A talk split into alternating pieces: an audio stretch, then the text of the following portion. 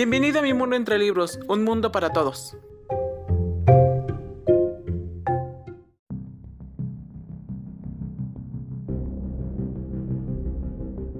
Hola, bienvenidos a mi mundo entre libros y bueno, hoy es jueves y ¿qué podemos hacer mejor los jueves que criticar y hablar de esas series, libros y películas que están de moda en todos los lugares? Así que acompáñame a este jueves con mi programa con...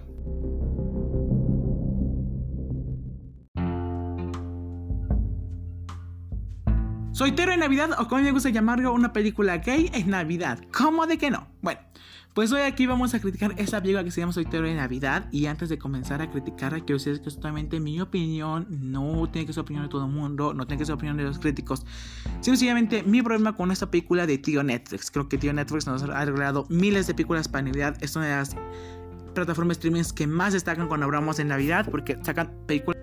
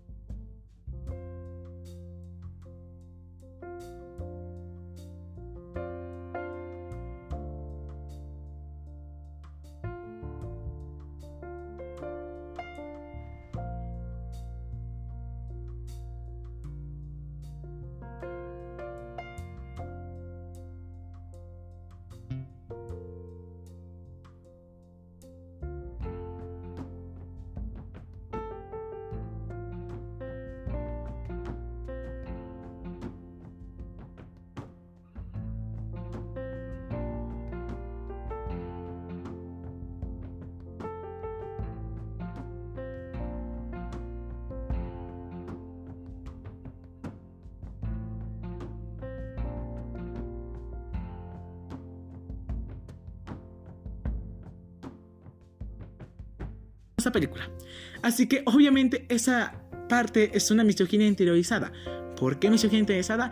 Porque demostrando que una persona, tanto hombre como mujer o cisgénero, está amargada solamente por no tener pareja y solamente por no tener hijos, cosa que está muy mal hecha. Porque en serio,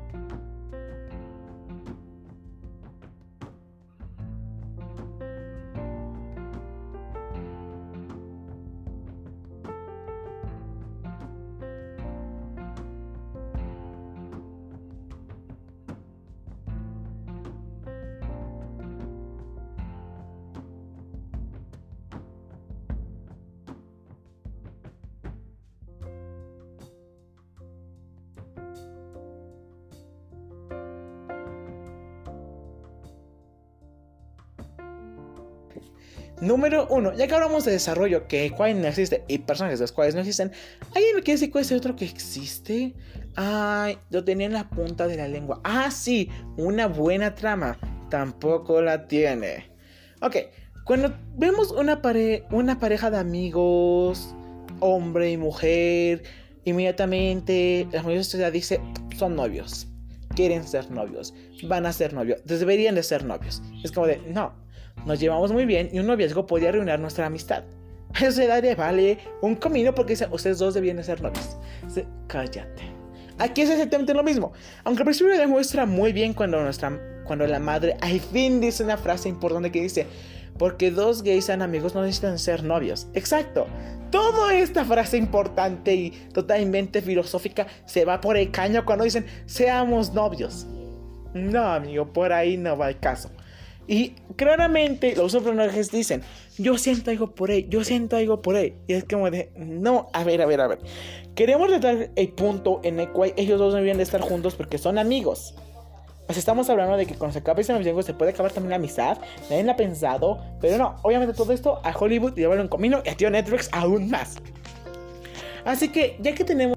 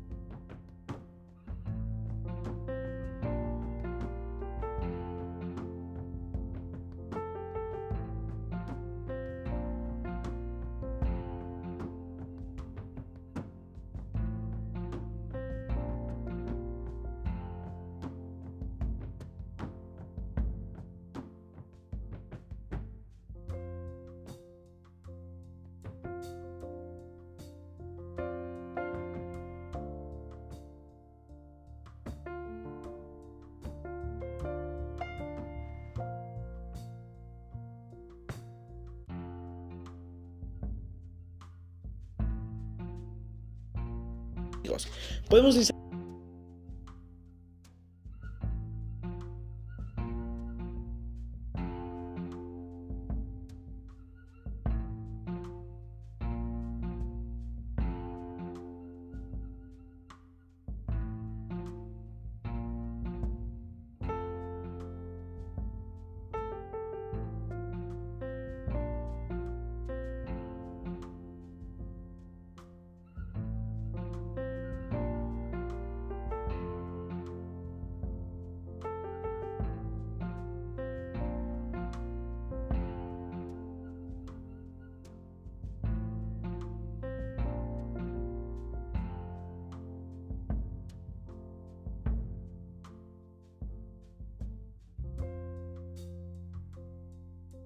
decir lo hicieron que fue una forma más dinámica, podía ser más interesante, más divertida y creo que no nos aburrimos con esas paletas de colores muy bien implementadas.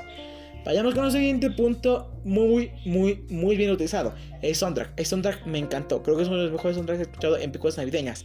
Soundtracks de navideñas algunas veces aburren, pero creo que esta no lo hizo. Al contrario, entretuvo demasiado, fue muy divertido, fue muy dinámico y no te hace querer darte un tiro cada vez que escuchas este soundtrack. Y vayamos por nuestro último punto. Bueno, ¿cómo de que no? Tenemos un track bueno, tenemos una escenografía muy buena, es el siguiente punto muy bueno. Las subtramas. ¿Cómo de que no? Las subtramas son muy buenas. Tenemos tanto subtramas de los amigos como subtramas de nuestro protagonista, como subtramas de los familiares. Creo que subtramas muy bien utilizadas que al contrario pudieron haber dado más peso. Hay una subtrama que a mí me interesa mucho que es sobre nuestro protagonista, que es sobre que no trabaja, trabaja en un lugar que no le gusta. Creo que pudieron darle más profundidad y nada de, ay, si lo soluciono rentándote un local, porque claro, a todo mundo le va muy bien, todo mundo tiene dinero para pagar el alquiler, todo el mundo puede formar una familia bien bonita y bien feliz en su pueblo donde creció y siempre quiso huir. Perfecto. Creo que pudieron darle más pesos a subtramas. Ok, sé que es difícil enfocarnos en todas las subtramas cuando la trama principal es obviamente eso, la principal debe dar, tener más peso, de tener más poder, debe de ser la que mayor importancia tenga. Pero aún así se puede lograr. Es decir, ¿cómo lo podemos lograr? En una película de Navidad muy cortita. Bueno, pues hay películas de Navidad que sí han logrado. Un ejemplo de ello es el Grinch o mi pobre angelito. Tiene subtramas que igual puedes decir, estas subtramas vienen valiendo, pero son muy importantes. Ayudan mucho al personaje. Así que creo que aquí pudieron dar importancia a ella, subtrama y no solamente la trama. Bueno, aún así creo que esta película no es tan mala, sino debe ser una película interesante para ver Navidad.